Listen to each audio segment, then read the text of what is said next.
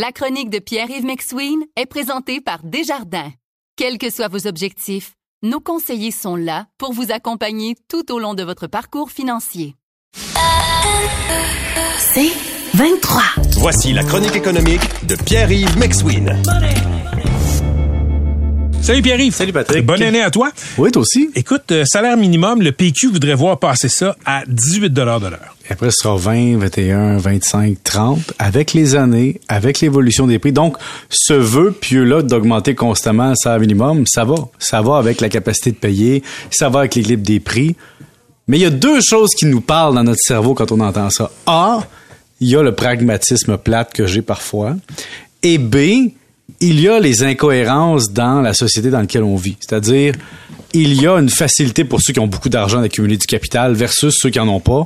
Et ceux qui en ont pas, ben, ils sont peut-être pas protégés par l'offre et la demande du marché, puis ils se retrouvent toujours constamment à attendre d'avoir de l'aide ou des augmentations. Maintenant, Patrick, si on veut augmenter le salaire minimum, il y a beaucoup de choses à prendre en conséquence si on est dans, la place du PQA si tu augmentes le salaire minimum, tu, tu changes pas la pauvreté, tu déplaces l'échelle de prix, mais de façon forcée. Ça va forcer des entreprises à revoir leur modèle Mhm. d'affaires. Ça va forcer des épiceries à mettre plus de caisses automatisées, des Dollarama, des pharmaprix. Ça va forcer des entreprises aussi à dire, tu sais quoi, mon modèle d'affaires devrait plus exister, on va le fermer. Mais ça va forcer aussi le PQ à regarder les régions limitrophes au Canada. Quel est le salaire minimum en Ontario? 15,50 Quel est le salaire minimum au Nouveau-Brunswick? 13,75 Tu peux pas au Québec avoir 20-30% de plus salaire minimum que tes voisins dans un dans des provinces puis penser que il n'y a pas d'impact sur les régions limitrophes et surtout sur ta capacité d'attirer des entreprises ou de créer de l'emploi. Donc ça, là, c'est le pragmatisme plate. C'est le comptable, ben, ben d'état financier qui regarde. Parce que, tu sais, tu dis à un commerce, écoute, ton client est capable de payer 10 pièces pour quelque chose, mais là, j'augmente tes coûts de X parce que tu es fortement influencé par la main-d'œuvre. Alors, es-tu capable de refiler la facture à tes clients? Si tu fais ça trop rapidement, le commerce sera pas capable. Parce que le client, il rentre dans le commerce. Il est habitué d'acheter sa baguette de pain 3 pièces et demi. Tu lui dis qu'à 4 pièces aujourd'hui, il sort dehors. Là, tu lui dis, ouais, mais t'as une minute, là. J'ai augmenté mon monde. Tu sais, le salaire minimum vient d'augmenter. Ouais, mais là, je suis pas habitué de payer ce prix-là, je vais revenir plus tard. Tu comprends? C'est ça qu'il faut. Il faut suivre le marché. Vous écoutez la chronique économique avec Pierre-Yves McSween. Ici Patrick Marcelet. Dans la deuxième saison de mon balado Relève-toi, je reçois des personnalités d'ici qui ont su se relever après de difficiles épreuves. Cette semaine, Patrick Marcelet reçoit Geneviève Rioux. Il y a tellement eu plus d'hommes qui m'ont tendu la main après ça que d'hommes qui m'ont fait mal dans ma vie. Je veux pas laisser les hommes qui blessent gagner. C'est pas supposé d'arriver une fois, encore moins deux fois. Qui garantit que ça arrivera pas une troisième fois? Relève-toi, disponible dans la section balado du site web de votre station Cogeco Média. Présenté par les Centres de prévention du suicide du Québec. Mais en même temps, comment on réconcilie ce que tu dis là, ce que tu appelles du pragmatisme, avec le fait que, écoute, vivre, travailler au salaire minimum à temps plein, c'est pas assez pour vivre.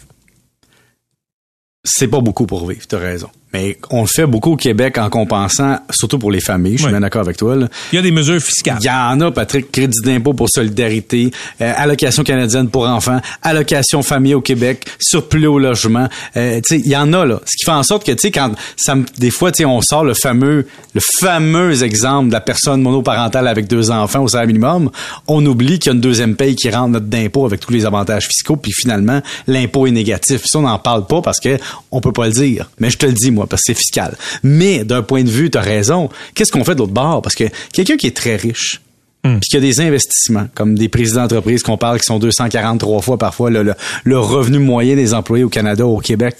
Tu peux te dire, ce qui est injuste à un moment donné, c'est que ces gens-là ne peuvent que cumuler davantage et les gens qui gagnent le salaire minimum ne peuvent que dépenser tout ce qu'ils ont. Et le problème, c'est qu'on crée des écarts de richesse qui ne sont pas seulement des individus, mais que ça polarise les gens d'un côté ou de l'autre. Puis ça élimine, ça effrite l'espèce de perception qu'il y a une vie moyenne qui existe, qui est, qui est correcte, qui est moyenne, qui est facile d'accès, parce que on est tiré vers les deux pôles. Puis ce qui est le plus drôle, Patrick, c'est qu'on demande aux gens qui ont le moins de ressources d'être le meilleur avec leur argent.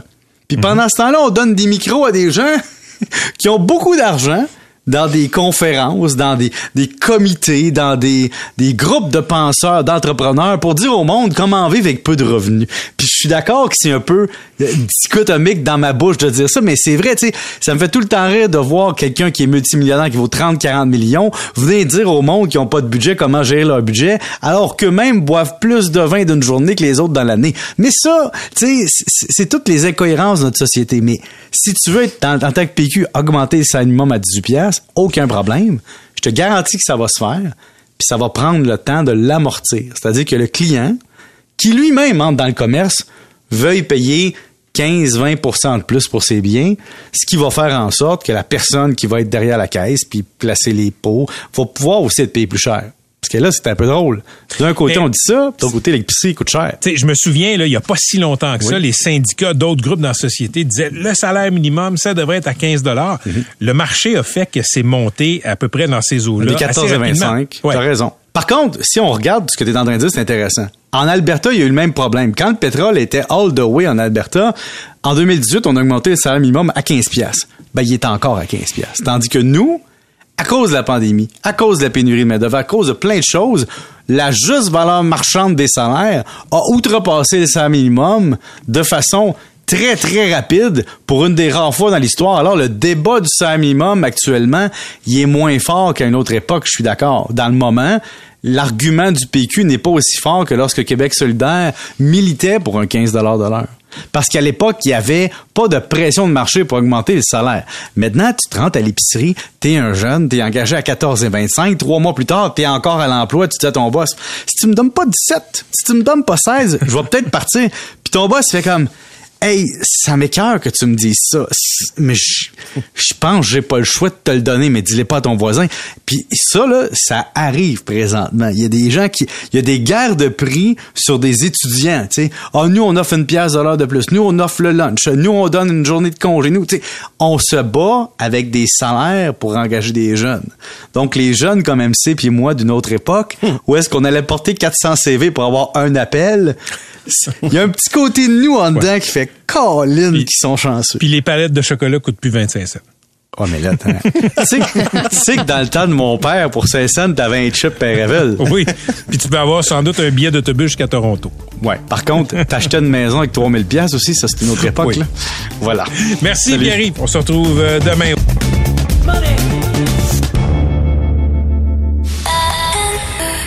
C'est 23. Recule un peu, recule, recule. Stationner en parallèle, ça devrait être simple. OK, crampe en masse, en masse, crampe, crampe, crampe! Faire et suivre une réclamation rapidement sur l'appli Bel Air Direct, ça, c'est simple. OK, des crampes. Bel Air Direct, l'assurance simplifiée.